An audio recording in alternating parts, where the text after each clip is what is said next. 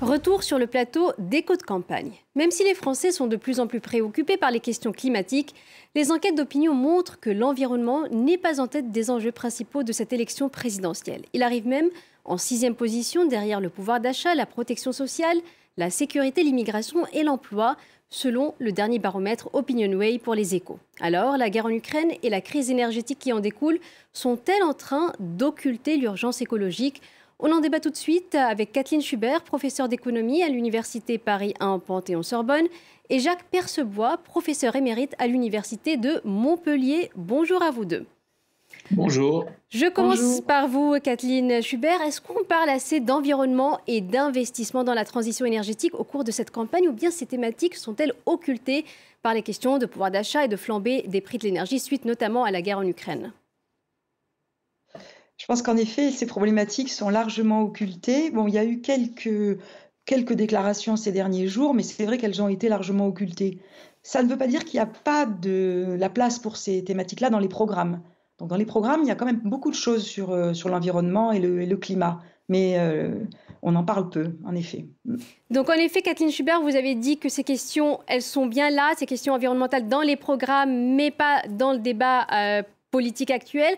Est-ce qu'on risque de prendre du retard dans la lutte contre le changement climatique euh, du fait de ne pas assez parler aujourd'hui de, toutes ces, de tous ces enjeux, de toutes ces problématiques?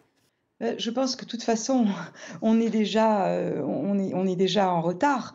c'est davantage que ça montre en effet que ce n'est pas une préoccupation euh, première, quoi qu'il soit évidemment très difficile de faire des, de, ranger, de classifier les, mots. On ne peut pas dire que la guerre en Ukraine c'est pire que le climat ou l'inverse, ça n'a pas de sens. Mmh. Mais on voit bien qu'il n'y a, pas a pas très profondément de, de, désir dans la population que ces, que ces sujets soient pris à bras le corps. J'ai l'impression. Oui, alors euh, Jacques Percebois, est-ce que pour vous aussi la guerre en Ukraine et la flambée des cours euh, des hydrocarbures pèsent sur le débat actuel autour euh, des questions d'énergie, de transition énergétique? Et est-ce qu'elles remettent aussi le nucléaire au centre du débat? Oui, alors le nucléaire est quand même abordé dans, pas mal de, de, propos de candidats. Et le fait que les prix de l'électricité se soient envolés avec l'augmentation du prix du gaz qui est corrélé largement à la crise actuelle fait que euh, de nouveau, on, se préoccupe de la place du nucléaire dans les, années futures. Alors, c'est vrai que le débat traditionnel entre la droite et la gauche là-dessus n'a pas fortement varié. La droite est toujours pro-nucléaire ou veut accélérer, euh, euh, je dirais, la transition vers le nucléaire, tout en sachant que bah, la place du nucléaire restera malgré tout assez modeste par rapport à ce qu'elle aurait pu être. Et à gauche, à l'inverse, euh, beaucoup insistent sur la sortie du nucléaire, à l'exception du Parti communiste qui maintient, je dirais, l'idée que le nucléaire doit avoir sa place. Donc un clivage autour de cette euh, question. Euh, et euh, on revient vers vous, Kathleen Schubert, pour reparler de ces enjeux climatiques au cours de cette campagne. Même si on ne parle pas assez des questions climatiques, donc comme vous l'avez évoqué, il s'agit d'un enjeu majeur sans doute pour le prochain gouvernement qui ne pourra pas éluder. La France s'est en effet engagée, comme d'autres pays, à atteindre la neutralité carbone d'ici 2050. Quel rôle joue la fiscalité et les incitations publiques, comme les subventions par exemple, pour atteindre ces objectifs? Alors, pour la fiscalité, ça c'est très clair. Dans les programmes de campagne, personne ne l'évoque. Euh, personne ne parle plus de la taxe carbone, à part un petit peu Yannick Jadot. Et ça, c'est une espèce de tétanisation euh, post-gilet jaune, je dirais. Donc, euh, euh, probablement que dans les programmes, on n'ose pas évoquer ça parce que les, parce que les candidats ont peur que, que, ce soit extrêmement impopulaire en réalité. Est-ce qu'il y a d'autres taxes qui peuvent euh, remplacer justement la taxe carbone, revenir? Est-ce qu'on peut réutiliser la taxation d'une autre manière justement pour avoir cette incitation à limiter les émissions de gaz à effet de serre?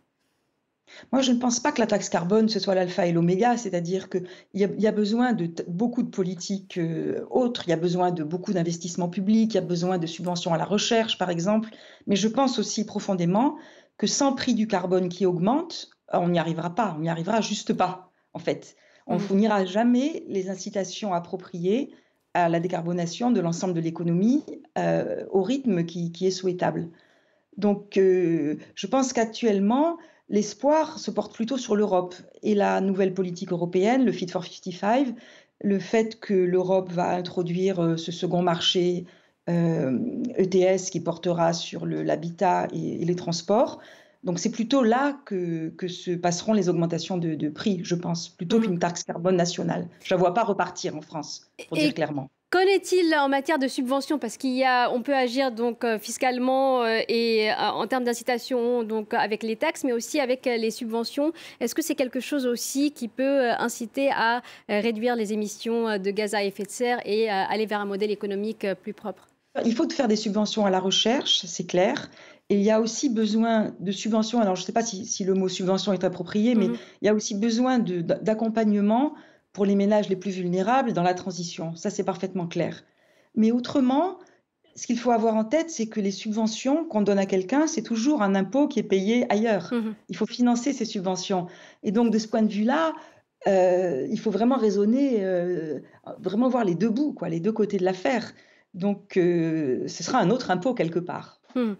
Euh, je reviens vers vous, euh, Jacques Percebois. En parlant de coordination entre pays européens, cette coordination évoquée par euh, Kathleen Schubert, faut-il aussi mieux coordonner la politique énergétique entre les 27 selon vous et comment la rendre plus efficace? Alors en matière de, nucléaire, il y a, je dirais, une divergence profonde. Il y a deux, deux camps. Il y a les pro-nucléaires, c'est 13 pays sur les 27, et les non-nucléaires, c'est 14 autres. Là, il y a des divergences très profondes. Parce que s'il peut y avoir accord sur certaines mesures, euh, les divergences en matière de nucléaire sont, semble-t-il, assez réconciliables, notamment entre la France et, l'Allemagne. Je rappelle qu'en France, il était prévu de fermer 14 réacteurs, on en a déjà fermé deux. Aujourd'hui, il y a un consensus pour dire qu'il ne faut pas continuer à fermer des réacteurs. Non seulement il ne faut pas fermer des réacteurs, mais il faut en construire de nouveaux. Alors, il y a des divergences entre les partis euh, au niveau du, rythme auquel il faut, il faut aller. Certains voudraient accélérer fortement, d'autres disent on va en construire 6 ou 8. Euh, et, et, puis, il y a ceux qui pensent que de toute façon, il vaut mieux quand même sortir du nucléaire. Mais en matière Est-ce qu'on peut s'en passer du nucléaire, puisque vous évoquez cette idée que certains veulent en sortir? Est-ce que c'est réalisable? Est-ce que la France peut euh, rester euh, ou améliorer sa son indépendance énergétique en sortant du nucléaire pour moi, c'est complètement impossible d'envisager, je dirais, 100% renouvelable, même à l'horizon 2050. D'ailleurs, les, derniers documents, les dernières prévisions de RTE, le réseau de transport d'électricité, montrent que la place du nucléaire doit, doit, doit rester relativement importante en France, parce que euh, aujourd'hui, on est à 70% à peu près de la production d'électricité. À l'horizon 2050, certains disent on sera plutôt à 50%, mais ça suppose de faire beaucoup d'investissements dans le nucléaire parce qu'il faut rénover les centrales actuelles. Il, faudra également prévoir de, nouvelles centrales. Donc euh, l'indépendance énergétique euh, passe nécessairement en France, en tout cas, et pas seulement en France, par le maintien d'une option nucléaire minimale. Mmh. Vous avez évoqué les investissements. On va aussi parler investissement avec vous, euh, Kathleen Schubert. Dans quelle mesure l'investissement dans la transition énergétique peut-il être source de croissance et d'emploi pour la France? On voit que c'est aussi un argument qui revient dans certains programmes. Oui, c'est un argument intéressant et important. C'est vrai que les besoins d'investissement à la fois public et privé dans la transition vont être très importants parce qu'il y, a besoin de changer beaucoup d'infrastructures, il y a besoin de créer de nouvelles infrastructures et, donc ça va coûter, ça, va, ça va coûter beaucoup. Euh, mais effectivement, ça pose la, ça, ouvre la voie à des perspectives euh, d'emploi dans les, dans, les, dans les secteurs verts, dans les nouveaux secteurs verts qui vont apparaître, et ça ouvre aussi des perspectives de croissance. Simplement, ce qu'il faut avoir en tête, c'est que la transition, quelles que soient ses perspectives de moyen long terme, la transition va être coûteuse à court terme. C'est très illusoire de penser que qu'on fera cette transition euh, sans coût en fait. Et donc il faut accepter de payer ce coût. C'est ça qui est compliqué. Et qui va payer ce coût? Est-ce que aussi les entreprises doivent payer ce coût? Est-ce qu'il faut aider les entreprises pour euh, qu'elles puissent rester compétitives face à des coûts qui augmentent alors qu'ailleurs dans le monde, euh, les coûts ne sont pas les mêmes? Et est-ce que cela se coordonne au niveau européen?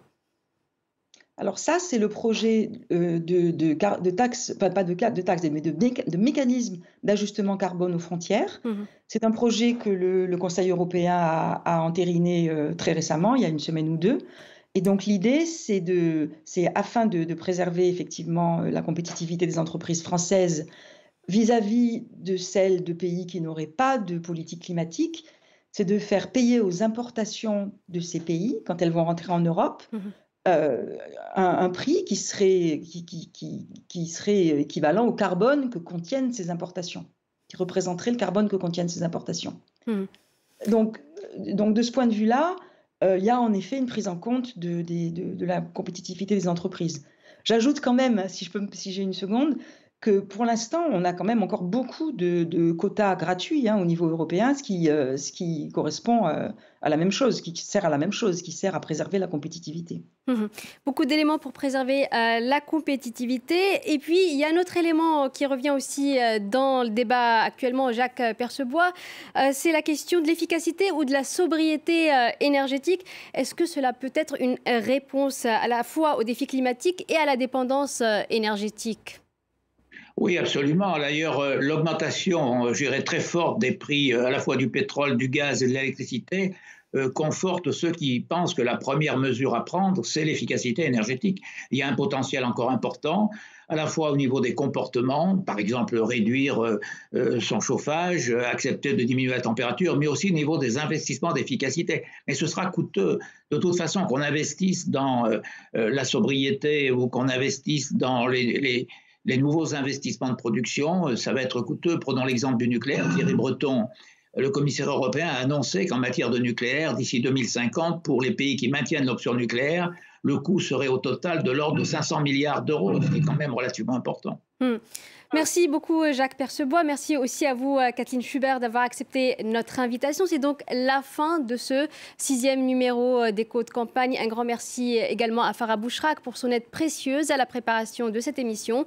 Je vous retrouve vendredi 15 avril pour le dernier numéro d'Écho de campagne. D'ici là, vous pourrez revoir cette émission sur notre site internet france24.com et en podcast sur toutes les plateformes.